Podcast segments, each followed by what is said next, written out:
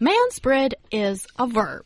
Manspreading is when a dude sits down in a chair and spreads out his legs to make a V shape with them. The most annoying thing, arguably, is the spread of their legs take up more than one seat on public transport. Well, we've talked about this other phrase of Asian squat before 亚洲蹲。然后今天呢，咱们就来聊一聊这个新姿势 man spread。man spread 的意思就是在公交或者是地铁上，男人撇开双腿而坐，这是一种超级占地方的坐姿。你会这种姿势吗？Is it really that common, gentlemen? You sit like that, you spread your legs out and do the man spread proudly. Well, the term is not new. It started originally in New York City in 2013. That was on a website called Tumblr.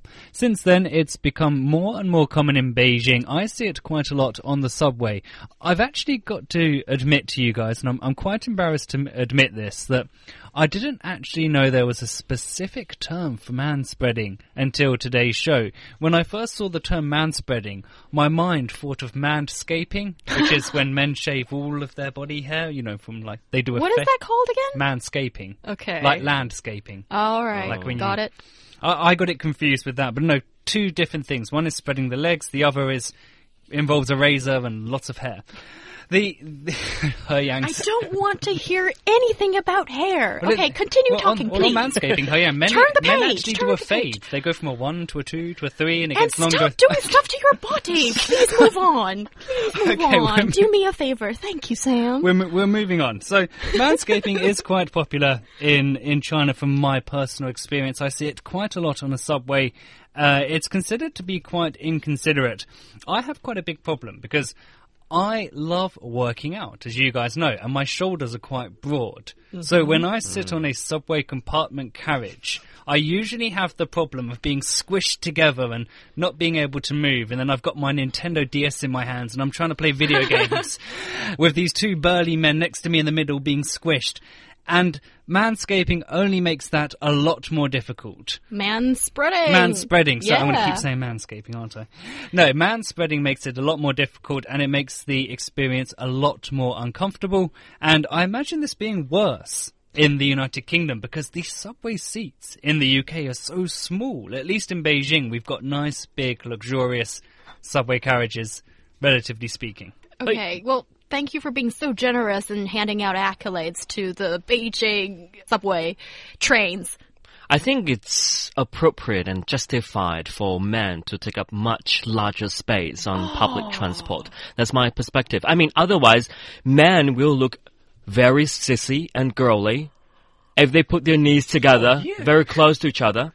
And sometimes, all of a sudden, if you see a chubby man, a big man sitting there, you will have your compassion to them, right? Well, it's your right to take up larger space. There's, there's a difference between being This is about human over- right. Come on, you can't but- just but push dude, the people no. within a certain Will you? confined space. Stop.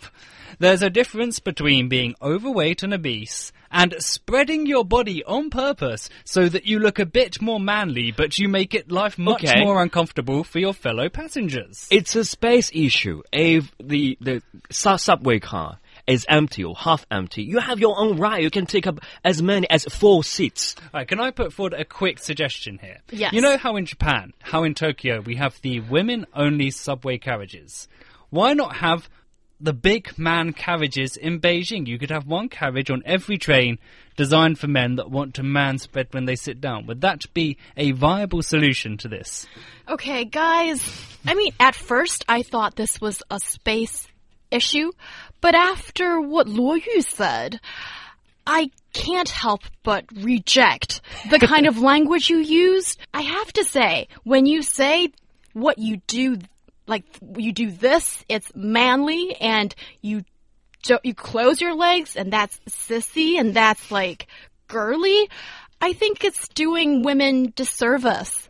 This kind of vocabulary, this kind of language usage, it is exacerbating the kind of gender differential kind of mindset, and I don't think it's doing us much fair. And also, we've only been talking about man spreading in the sense of people doing it in the winter. To further Young's point, imagine the summer. A dude's wearing big baggy shorts, decides to Oh, man man. spread. Oh. Yeah, it's not a pretty picture. You, you Young Why did you have to describe all the things? Because Young doesn't want to see that, and I'm saying that's another reason. If you don't want to hear me describe it, you're not going to want to see it. And it's another argument against man spreading. So, Luo Yu is for man spreading, and I'm Sam not is actually against. for. It's a space issue, I have to say. I mean, when there is enough space, I'm not it's convinced people's by right Luo Yu. to have larger space. Occupying larger space is our right. However, when the subway car is very crowded, you have to show respect to other people. That's mm-hmm. my perspective. And otherwise, it's misdemeanor. Luo Yu, when we get to summertime, I'm going to buy you a big pair of baggy shorts and I'm going to march you onto the subway and say, Manspread, Manspread, do it. And then you, and we'll see how manly you feel. It's not as masculine as he's making it out to be. I think that gentlemen that like to cross their legs, play on a 3DS, play on their Game Boy, on the subway, actually look quite civilized and quite charming. That's just my personal opinion. All right, and when Sam is doing it, how could it not be charming? Is that what you're waiting for me to say? Yes. Okay, that's it to you. But maybe a suggestion for people, especially if we're if we're really But- looking at the gender difference here, then just do a 30 degrees spread. Don't spread out Right. like Okay. 180 degrees. Yeah, it's not. Uh, I I don't think many people can do the 180 degrees. Maybe 90 degrees is the maximum for a lot of people. But some people have been saying that if you put your knees very much closer to each other, people tend to be feeling uh, the painfulness. What? How do you see? There's nothing I know about men, obviously. No, I don't. I think it depends how you put your knees closer together, but I think wardrobe discomforts are carried away by avoidable. It's not. It's it's not as a direct science as Luo Yu's making it sound. You can have your knees together and not get anything squished. Yeah, and for those guys who put their legs together and think it's painful, you need to go see the doctor, all right?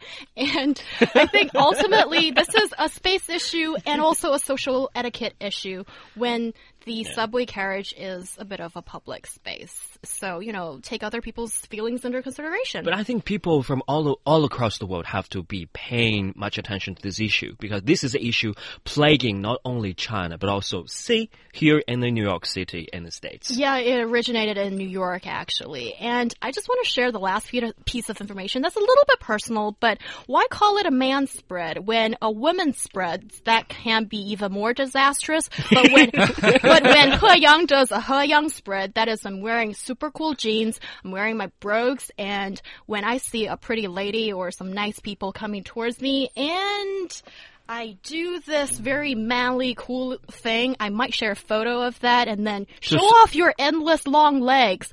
Why not? Okay, well, you know, you can be the judge of it's cool or not.